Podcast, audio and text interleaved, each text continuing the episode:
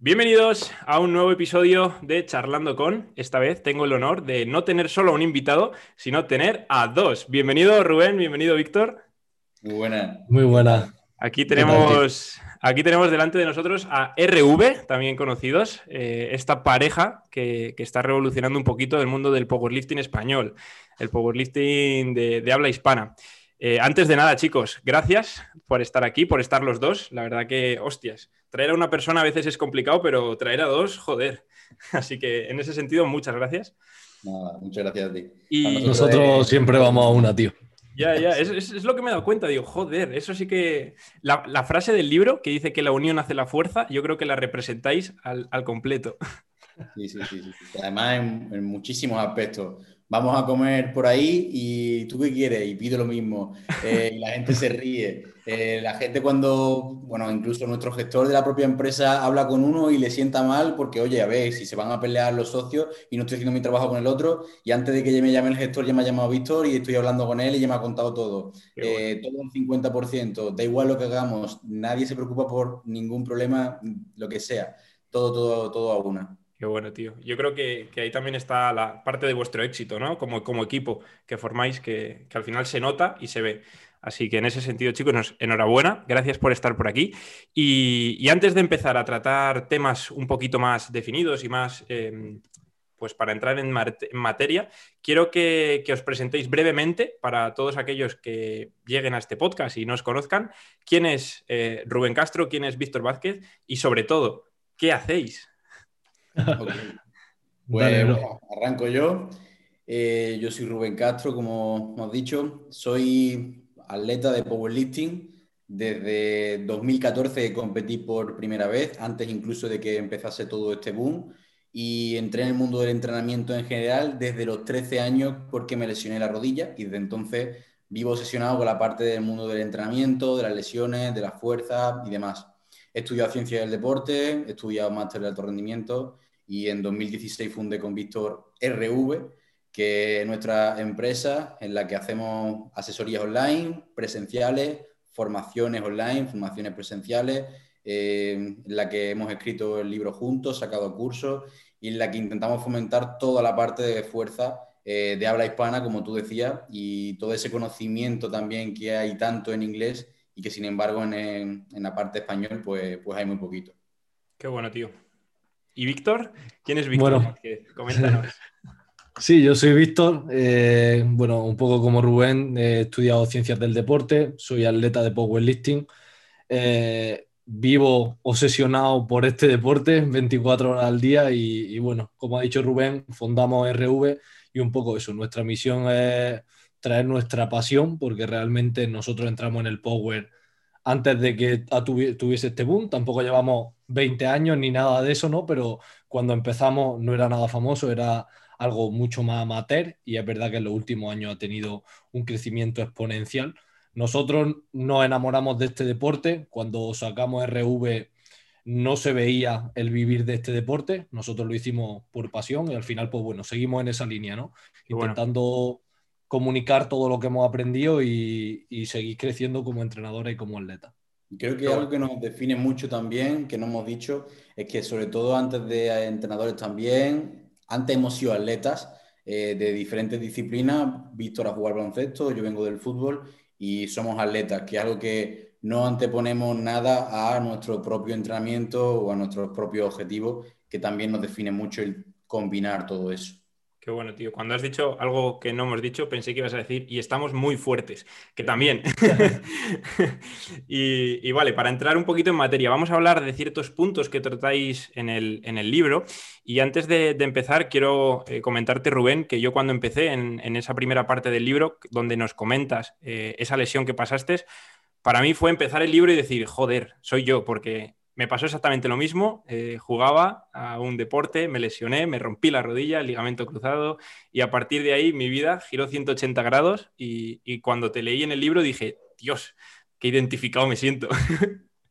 Entonces, antes de entrar, eh, coméntame, tío, porque esto, bueno, la gente que, me ha escuchado en otros programas ya lo sabe, y, quiero que nos cuentes también brevemente cómo fue tu experiencia en esa lesión y por qué diste ese giro y, y cambiaste para encontrarte donde te encuentras hoy? Bueno, pues así hemos resumido, porque es algo que, cuento mucho, ¿no? como te he dicho, cuento en el libro. Yo jugaba al fútbol porque mi padre también ha sido jugador de, segunda división, ha vivido del fútbol y para mí el fútbol era mi vida. En mi casa se respiraba fútbol, deporte desde pequeño, unos valores que me han inculcado desde siempre y yo quería vivir por y para el fútbol. Eh, yo desde antes incluso de la lesión, pues ya vivía muy obsesionado con la parte de la parte física porque siempre era muy por encima del resto en cuanto a fuerza, tamaño y demás, y ya le dedicaba eh, pues mi entrenamiento con autocarga en la playa, que me acuerdo haciendo las pretemporadas y demás, y con 13 años pues tuve la mala suerte eh, de lesionarme la rodilla en un campeonato eh, por con la selección y digamos que a partir de ahí empecé a meterme en el mundo de conocer a los médicos, a los redactadores, a los fisios, a ver ese trabajo que había, que había porque incluso me, rodeaba de los jugadores de primera división del recreativo aquí en Huelva, con lo cual yo trabajaba como ellos en la parte de recuperarme de una lesión. Y claro, eso me inspiró muchísimo y yo lo único que quería era recuperarme. Y sabía que si yo aprendía a cómo recuperarme yo mismo y entendía lo que tenía que hacer, lo, lo conseguiría mucho más rápido. Estuve mucho tiempo hasta que me pude operar, me operé, volví a jugar, recaí de nuevo, me volví a operar y volví a recaer. Y a los 16 decidí dejarlo, meterme en el gimnasio, pero mi cabeza fue como, necesito competir, y soy una persona muy competitiva y quería competir en crossfit o en culturismo o en lo que hiciese falta, no conocía el power. Hasta que donde en el gimnasio me metí, el que fue mi primer entrenador, era el monitor, me explicó lo que era el powerlifting. En CrossFit no había categorías de edad, en culturismo eh, no estaba preparado tampoco para ello todavía y competí en, digamos, en powerlifting. Viendo que se me daba bien, pues al final acabé ahí, porque al final, como digo, la pasión se desarrolla cuando mezclas algo que te gusta con que se te da bien, ¿no? Y poco a poco fue puliendo, puliendo todo ese cambio. Qué bueno, tío. Wow. Bonita, bonita historia y, joder, yo creo que ahí fue el principio y saber dónde acaba, porque ambos, ambos dos sois jóvenes, estáis a mitad de vuestra carrera, eh, tanto como eh, entrenadores como atletas, porque los dos competís a muy buen nivel, eh, con muy buenas marcas, así que, joder, a saber dónde, dónde acaba esto. Para entrar en, ese, en ese, bloque de entrenadores, que, por eso también quería traeros aquí, para charlar un poco de, de tú a tú. La disciplina del powerlifting, para todos aquellos despistados, tres movimientos, ¿no? Los tres básicos, sentadilla, peso muerto y press de banca. Y, algo que a mí me gusta mucho es la valoración, el cómo valoráis a un atleta. Es algo que suelo preguntar a, los diferentes entrenadores y preparadores que, pasan por aquí. Y bueno, es la primera pregunta que tengo para vosotros. Eh, Víctor, ¿cómo enfocáis o cómo valoráis a un atleta cuando entra a formar parte de vuestro equipo? Bueno, eh, nosotros aquí, esto es un capítulo del libro, una parte bastante densa tanto de nuestro libro como de nuestro curso de programación, y es que para nosotros es muy importante la parte de valoración. ¿Por qué? Pues principalmente porque en powerlifting casi siempre tu entrenador va a ser un entrenador a distancia, ese trabajo del, coach, del coaching online. Al final nosotros a lo que nos dedicamos, el 99% de nuestros atletas son online. No los tenemos presencialmente eh, esto quiere decir que desde el primer momento tenemos que intentar tener toda la información posible para equivocarnos lo mínimo posible desde el minuto uno. Cuanta más información tengamos en la valoración, menos nos vamos a equivocar desde que nos ponemos a trabajar. Entonces, la valoración es una parte bastante importante. Nosotros lo hacemos eh, prácticamente en tres partes, eh, esa entrevista. Primero una entrevista escrita, donde aquí pues, vamos a preguntar desde datos del atleta, medidas, eh, peso corporal, experiencia deportiva, posibles lesiones que ha tenido, conocer todo ese background como atleta, los días a la semana que entrena, qué material tiene, toda la información que se pueda obtener. Aquí toda la información es importante, eh, porque si no cuida la alimentación, si no cuida el descanso, eh, si no cuida la gestión del estrés, tenemos que conocer todo lo posible sobre él. Nosotros siempre ponemos el caso, nosotros teníamos un atleta ya sus condiciones son diferentes, pero en el momento que empezó con nosotros, trabajaba por la mañana en el campo y por la tarde dando clases colectivas en un gimnasio y entrenaba al mediodía. Pues no puede ser las mismas condiciones las de ese atleta que las mías, que vivo en casa, que trabajo, que no tengo ningún estrés, aunque los dos pesásemos lo mismo, midiésemos lo mismo y llevásemos el mismo tiempo entrenando, ¿no? Entonces tenemos que intentar conocer todo lo posible del atleta y no simplemente quedarnos con lo típico de cuánto levanta, cuánto mide y qué edad tiene, ¿no? Luego, Esa entrevista pasamos a la siguiente eh, fase, que es una entrevista de tú a tú, una videollamada. ¿Esto qué hacemos? Eh, pues lo primero, establecer una confianza con el atleta. Estamos trabajando a distancia, hay que conocer al atleta y eso hay que hacerlo desde el minuto uno. Establecer esa confianza, conocerlo y profundizar en esa entrevista. Siempre una entrevista por escrita se va a quedar corta. Siempre hay que preguntar, oye, ¿y esto qué? ¿Y esto por qué? Y tomar nota. Entonces, esto sería un poco la entrevista más teórica. Y luego nos iríamos a una tercera parte que sería el análisis técnico, que en nuestro caso es fundamental analizar posturalmente al levantador, analizar levantamiento, dónde falla, dónde falla a nivel técnico, dónde falla a nivel de fuerza, para con toda esa información también práctica ver hacia dónde orientamos la programación, qué objetivos plasmamos, qué selección del ejercicio plasmamos y hacia dónde vamos. Cuantos más datos tengamos en esa entrevista, pues lo que vamos a conseguir es equivocarnos lo mínimo posible desde el principio, siempre teniendo en cuenta que hay un ensayo-error, que siempre nos podemos equivocar y que siempre hay que aprender de los errores, pero cuanto menos te equivoques, mejor, porque más, mejor el resultado y más fácil va a ser el proceso. Totalmente de acuerdo, tío. Yo creo que el enfoque que hacéis tan, tan global es súper necesario si, queréis darle lo mejor a, esa persona, ¿no? Siempre estamos hablando del entrenamiento individualizado y creo que esta es la expresión máxima de, lo que es un entrenamiento individualizado. Conocer hasta el más mínimo detalle, ¿no? De un atleta para poder darle exactamente lo que, lo que él necesita. Y, y pregunta, Rubén, eh, una vez que conocéis esta valoración, ¿cómo eh, llegáis a la selección de ejercicios? Quiero decir, conocéis al atleta, sabéis más o menos eh, sus debilidades, ¿no? Sabéis más o menos sus fortalezas, pero ¿qué afrontáis una vez que empezáis a trabajar con él? ¿Os centráis? Bueno, coméntamelo tú. ¿Dónde ponéis el ojo al principio en, vuestra preparación? Una pregunta porque todo el mundo al final quiere saber por dónde tirar, por dónde empezar. En el libro también hablamos que tenemos diferentes bloques de entrenamiento, entonces lo primero que vamos a ver también es el objetivo, que va a ser fundamental. Eh, no es lo mismo una persona que ya nos llegue, como nos ha pasado, que tenga seis semanas para, para prepararse una competición y que diga, quiero prepararme en seis semanas. Y tenemos que decirle que no es lo más óptimo, pero al fin y al cabo lo hacemos, ¿no? O una persona que nos llega y nos diga, mira, no tengo prisa ninguna y quiero competir de aquí a dos años y, tengo y quiero hacer lo que haga falta, pues no hay ningún tipo de problema. Eh, lógicamente no va a ser lo mismo y la selección de ejercicios pues, va a ser distinta. En uno tendrá que ser más específico a la competición y en otro más específico a lo que le haga falta, digamos, en ese momento. ¿no? Eh, en el caso de una persona que vaya a competir dentro de poco, pues intentaremos mezclar eh, lo que le hace falta con lo que a largo plazo, con lo que necesita para rendir en esa competición y en función de la prioridad que lo vayamos a dar. Siempre lo ponemos en función de la fecha, como decimos, y al final resulta sencillo porque aplicamos un concepto que me encanta, que se llama MVP, que sería ese entrenamiento mínimo o programación mínima viable, que es aplicado de cuando tú sacas una empresa y un producto, eh, sacas el mínimo viable para que salga adelante, ¿no? Pues en el entrenamiento exactamente igual. Una vez que ya has, eh, digamos, hecho esa valoración inicial, ya tienes toda la información que a priori puedes recuperar, eh, digamos, de todo lo que ha estado haciendo hasta ahora, pues valorando incluso que, cómo ha estado entrenando y sus diarios, pues analizas la técnica también y en conjunto dice, vale, mira, tiene una debilidad, eh, como vemos en un levantamiento, en,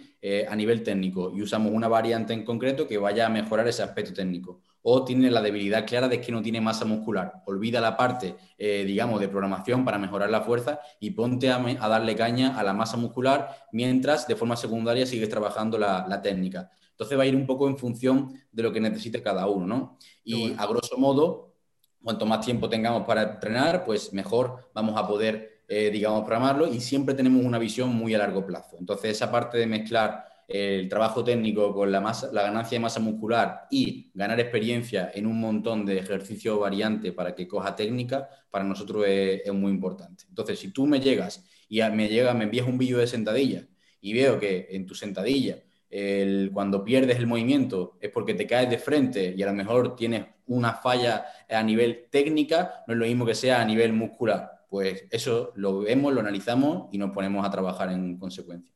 Sí, qué bueno, tío. Una frase que, tenéis en el libro que, bueno, no es vuestra porque también la he leído en otros sitios, que es que eres tan fuerte como lo es tu eslabón más débil, ¿no? Es una frase conocida en nuestro mundillo porque muchas veces fallamos eh, levantamientos o fallamos movimientos no porque no podamos hacerlo, sino porque tenemos un eslabón de nuestra cadena que, nos limita y no nos, permite, no nos permite hacerlo. Entonces, creo que vais a buscar, ¿no? Por lo que he entendido, Rubén, buscáis ese eslabón e intentáis empezar a, darle caña para que se iguale con el resto y, una vez que ya lo tengáis, empezar a, potenciar, ¿no? Porque no siempre buscamos ese eslabón más débil, sino que como en, en ese MVP que decía, intentamos trabajar todo, ¿vale? Lo que creemos importante y no focalizarnos tan solo en una cosa y dejar que aparezca ese eslabón débil. Digamos que cuando empezamos con alguien, normalmente puede ser que se vea ese eslabón débil muy claro o que en realidad no se vea tan claro porque falla un día en un punto, otro día en otro, y eso simplemente es que no tiene un punto débil, sino que tiene que seguir mejorando técnica, tiene que asentar y una vez que sale a la luz ese punto débil que se repite varias veces en el tiempo, ahí es cuando empezamos a atacarlo. Pero mientras tanto, en vez de un concepto que se llama concepto de barra, en vez de ir a por lo que creemos que va a hacerle mejorar, vamos a trabajar todo lo que sabemos que es necesario para crear esa base y que ya en el futuro salga la debilidad. Qué bueno, tío. Muy buen enfoque y, y muy bien explicado, vaya, porque yo creo que ha quedado muy, muy claro. Para tratar el siguiente tema, me gustaría que entrásemos un poquito em, a dar consejos, ¿vale? Esto es algo que todo el mundo que, escucha un podcast, pues se quiere llevar algo, ¿no? Pues este es el momento en el que Rubén y Víctor van a, dar algún consejo. Entonces, eh, normalmente cuando vemos a una persona entrenar power o entrenar eh, fuerza en general, sin, aunque, sea, aunque no tenga un objetivo competitivo, eh, solemos ver errores, ¿vale? Nosotros que somos entrenadores no hace falta más que entrar en un gimnasio, una marca comercial, echar así una vista y, se nos, llevamos las manos a la cabeza. Entonces, si podemos eh, coger alguno de estos errores que se cometan en el Power, ¿vale? Que estéis muy acostumbrados a ver y que podáis dar una solución, es el momento de, compartirla con la gente que nos esté escuchando. Rubén y Víctor, ¿me podéis dar un error que veáis común y, que tratéis con él a diario, casi a diario, y una pequeña solución? Aquí hay muchos, ¿no? Eh, yo voy a dar uno que lo veo mucho y es en general en el power competitivo, en el mundo del power, la constante comparación que hay entre atletas y que eso al final lo que hace es que haya, por un lado, prisa, prisa entre levantadores de estoy viendo que este levant está mejorando muy rápido, mira lo que está haciendo, quiero hacerlo yo, he visto que este campeón del mundo ha hecho este ejercicio, quiero hacerlo yo, y al final hay una sobreinformación, una sobreexcitación que hace que no mejore, porque tienes tanto, tantas cosas que, te limita, ¿no? Entonces eso es lo primero que veo que es eh, muy común, muy común ver esa sobreexcitación o, o ese problema. Y al final, como decía, acaba en esa comparación odiosa que, hace que los atletas le teman a competir. Hay muchos atletas que le tienen miedo a competir porque es que no voy a ganar, es que hay un levantador que he visto que levanta mucho más que yo, es que no estoy preparado y eso acaba eh, siendo también negativo en general. Eso en otros deportes no se ve.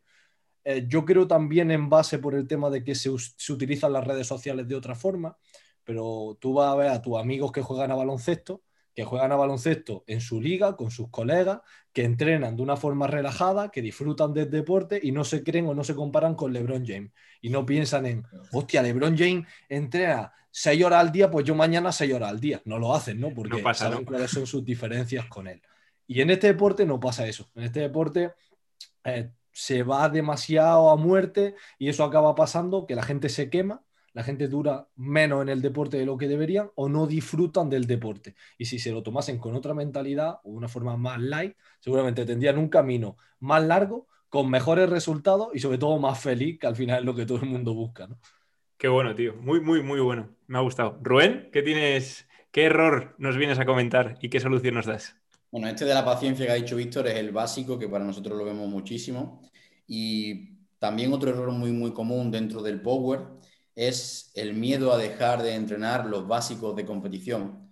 Digamos que solo queremos y solo nos motiva hacer sentadilla como compito, press de banca como compito y el peso muerto como compito y, tirar kilos pesados, por supuesto, ¿no? Va una cosa relacionada de la mano. Y en cuanto está unas cuantas semanas un levantador haciendo algún tipo de variante, que puede ser incluso bastante específica, qué gana tengo ya de hacer sentadilla barra baja con mi posición normal, qué gana tengo ya de hacer mi press de banca de competición normal, qué gana tengo de hacer peso muerto. Entonces, no somos pacientes de nuevo, pero aplicado a otro aspecto distinto, eh, no de compararse, sino de que no somos capaces de, digamos, darle el tiempo suficiente a explorar diferentes movimientos y hacernos buenos en una amplia gama de, de ejercicios, ¿no? Y cuando estamos entrenando y estamos atacando un punto débil o fuerte, como te estaba comentando anteriormente, y sabemos y nos han explicado que eso nos va a hacer mejorar a la larga, igualmente como me siento muy débil y es una posición normalmente que no me gusta, porque claro, estoy atacando un punto débil, me siento mal y como yo mentalmente no estoy tocando kilos continuamente en el movimiento de competición o salgo de mi zona de confort, ya no quiero continuar ahí. Tengo muchos levantadores que como le ponga y detecte una variante, que eso es un, acierto, que ataca directamente ese punto débil y que le baja mucho los kilos respecto a su movimiento básico de competición, y ya no quieren hacerlo más. Están un par de semanas y ya están amargados perdidos. Bueno, pues esto es un error muy, muy común. Qué bueno, tío. Qué bueno. Totalmente. Eh, qué bueno, vale. Joder, la verdad que han sido dos, dos, errores y dos consejos que yo creo que todos podemos aplicar porque es que aunque estés en el nivel que estés, te, puede pasar y, te ha pasado o te va a pasar. O sea, al final, ese pequeño estrés, ¿no? De compararte o ese pequeño estrés de querer volver a tu zona de confort, nos pasa a todos y, en todos los ámbitos de nuestra vida, yo creo. Así que es un consejo que podemos extrapolar y, sacar un gran aprendizaje de él. Siguiente punto que me gustaría tratar con vosotros es el descanso, porque mm, es otro punto que, que me gusta, ¿vale? Hablar con, con preparadores porque dependiendo de cada, de cada modalidad deportiva y, de cada enfoque, ¿no? Pues el descanso cobra un papel a veces muy importante y a veces ultra importante. Entonces, dentro de estos dos rangos, dentro del power, ¿qué, papel le dais al descanso y, cómo creéis que, le podemos sacar ese máximo rendimiento al descanso? En el power el descanso es clave. Eh, cobra un papel incluso en muchos casos superior al de la nutrición, aunque mucha gente ahí tiene ese debate, ¿no? Pero en el caso del power es clave y yo casi siempre suelo juntar el descanso con la gestión del estrés, eh, porque bueno, al final suelen ir de la mano, ¿no? Y suelen pisarse entre ellos y es fundamental. Eh, es más, estaba hace poco he leído un, estaba escuchando un podcast de Bryce Lewis con, con los de Kabuki y hablaba de eso mismo, de que muchos atletas eh, se preocupan con que el entreno esté excesivamente perfecto, con todos los ejercicios perfectos y todo perfecto, la nutrición hasta el suplemento de la NASA último que haya, pero luego no duermen bien o se pasan el día súper estresados o, o, incluso el entreno y la nutrición tan perfectos les genera estrés, duermen peor y acaban empeorando, ¿no? Entonces, eh, tienen que ir todo de la mano y si tu, tu descanso es malo, no pretenda superentrenar o comer al milímetro porque al final no merece la pena, ¿no? Entonces, tienes que intentar, pues lo mismo, ¿no? El eslabón débil de la cadena, pero no por subir lo otro se va a compensar que uno de los tres sea malo. Tú puedes entrenar de loco muchísimo, descansar, dormir 12 horas al día, que si no comes, se cae ¿no? la cadena por ahí. Tienen que ir los tres un poco parejos. Y en el caso del descanso es clave. En el mundo de la fuerza eh, se habla de que no se entrena tanto en el gimnasio porque hay que pasar muchas horas durmiendo o descansando. El descanso, eh, tanto activo como durmiendo, es fundamental y nosotros le damos mucha importancia. Descanso activo todos los días, todos los días del año y cuidar eh, la gestión del estrés para mí es clave. Yo me organizo muy bien mis horas para no estresarme nada y me afecta mucho el estrés y dormir. Yo duermo nueve horas y nueve horas buenas eh, con suplementación, con una calidad del sueño diaria. Entonces, para mí es clave. Qué bueno. Rubén, ¿algún consejo que le puedas dar a alguien que no esté descansando bien y que le pueda afectar a su rendimiento a la hora de, de hacer estos, estos movimientos?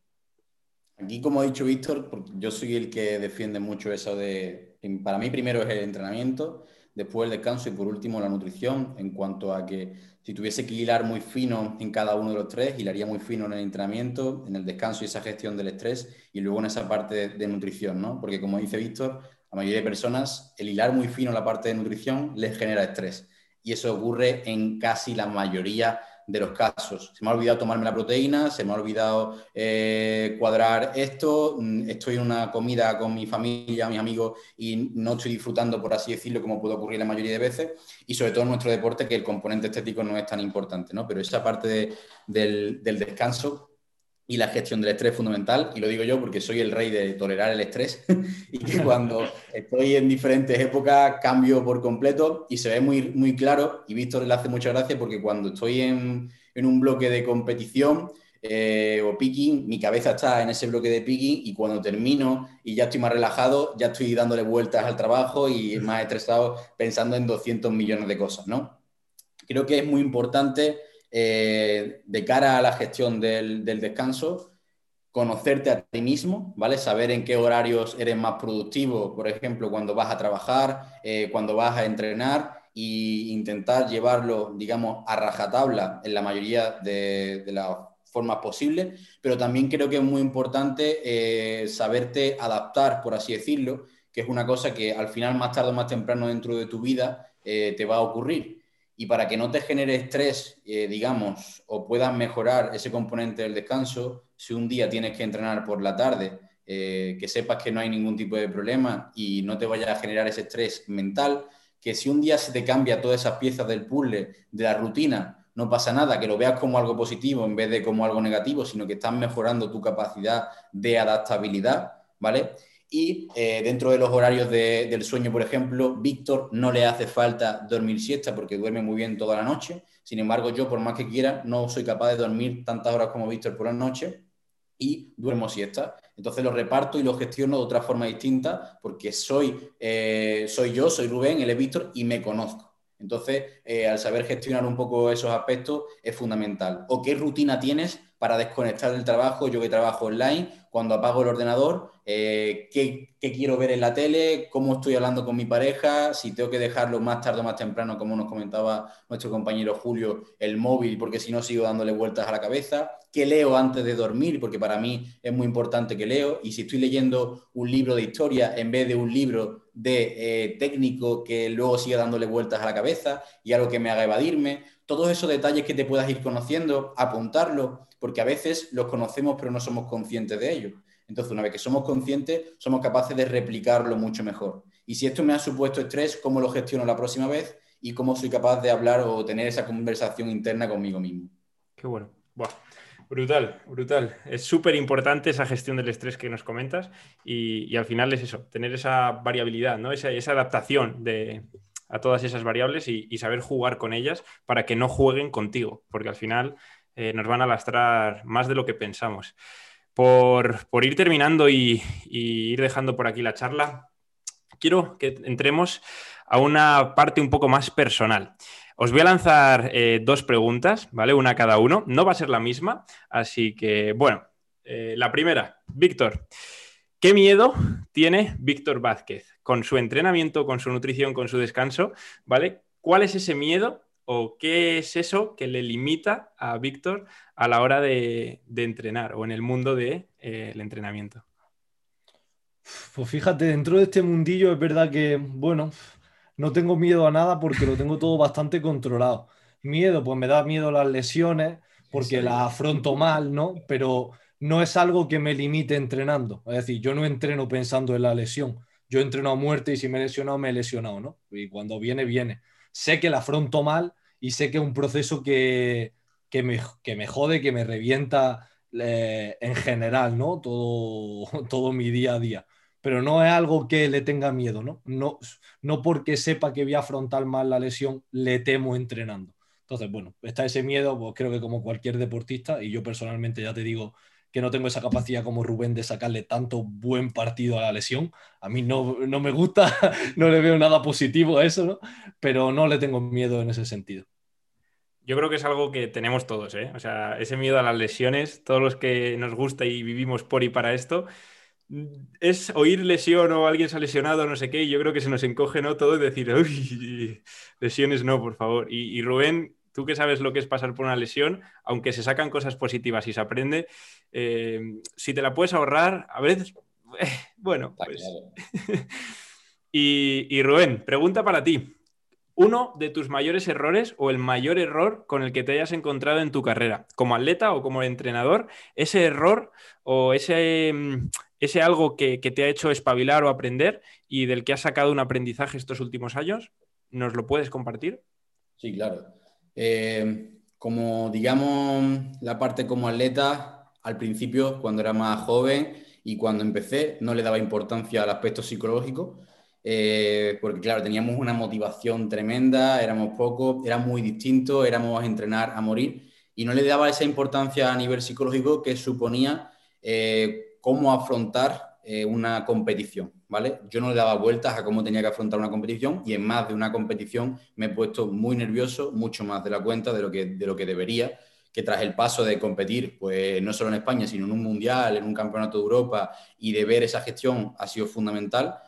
Y ese mismo error llevado a que como no lo veía como atleta, tampoco lo veía como entrenador al principio y que no le daba ese mismo componente. Y ahora sé tratar muchísimo mejor a cada una de las personas con las que entreno. No es lo mismo, a lo mejor, cómo responde una chica o cómo responde un chico, cómo responde una persona que se ha lesionado a una persona que no se ha lesionado, cómo ve el, el powerlifting una persona que no ha competido en un internacional a una persona que sí. Eh, entonces ese componente psicológico le doy cada vez más importancia y es algo fundamental y crucial. Tengo que tratar muy, muy distinto a cada una de las personas, sin ir más lejos, no solo dentro del online, sino de la, de la parte presencial, que tengo la suerte de trabajar y entrenar con algunos de mis atletas de forma presencial, y lo veo diariamente, es algo muy, muy, muy complejo y, y muy distinto. Qué bueno. Por último, última pregunta. Quiero que la gente que haya llegado hasta aquí se lleve otro, otro aprendizaje o algo que pueda aplicar.